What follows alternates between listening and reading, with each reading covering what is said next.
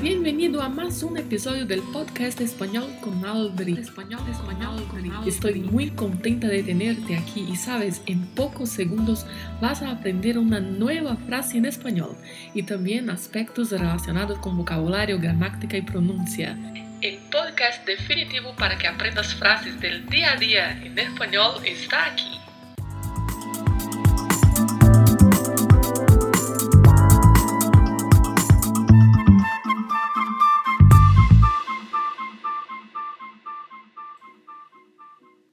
Hola, ¿qué tal? Hoy es lunes, llegando con más una frase. Y entonces, ¿cómo estás?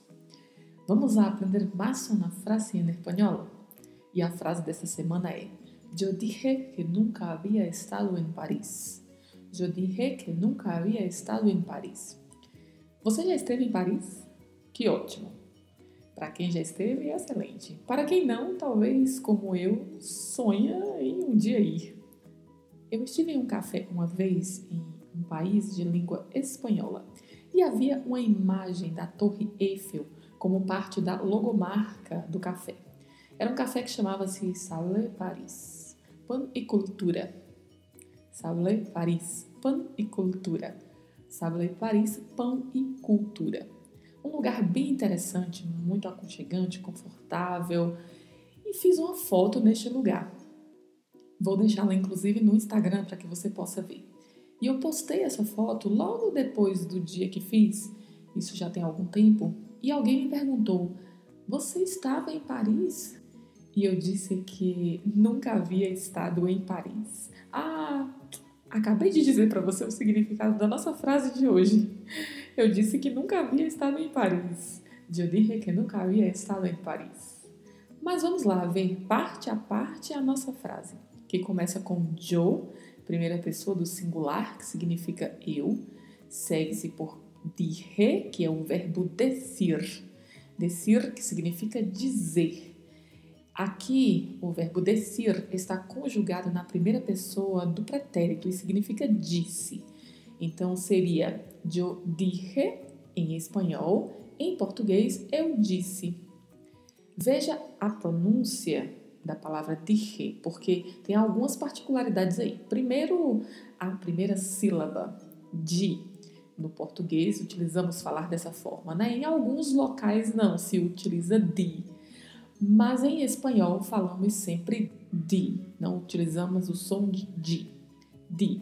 E a segunda sílaba que tem a letra J, que tem esse som vindo da garganta e a letra E mais fechada, né? Pronunciando como E. Então falamos dije dije.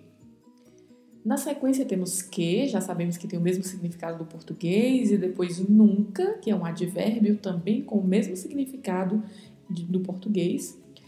E depois temos o verbo havia. Havia que é a conjugação do verbo haver, que é o verbo haver. Então, haver, haver.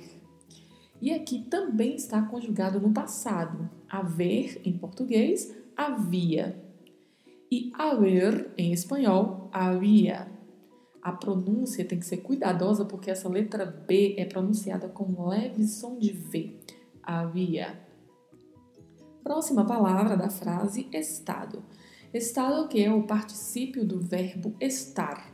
Estar, estado. Em, preposição em. E por último, a palavra Paris, que é o nome da cidade francesa. Então, a nossa frase de hoje, eu dije que nunca havia estado em Paris, significa que, só para te lembrar, que eu disse que nunca havia estado em Paris. Então, essa foi a nossa frase dessa semana. Estude bastante, repita para treinar a sua oralidade. Abraços e uma excelente semana para vós e seus seres queridos. Este episódio terminou e agora você assume o controle da sua aprendizagem. Ouça este episódio mais vezes, quantas forem necessárias. Repita em voz alta e aplique estas palavras no seu dia a dia. Não se esqueça de se inscrever para receber esta dose semanal de espanhol. Nos vemos próximo lunes.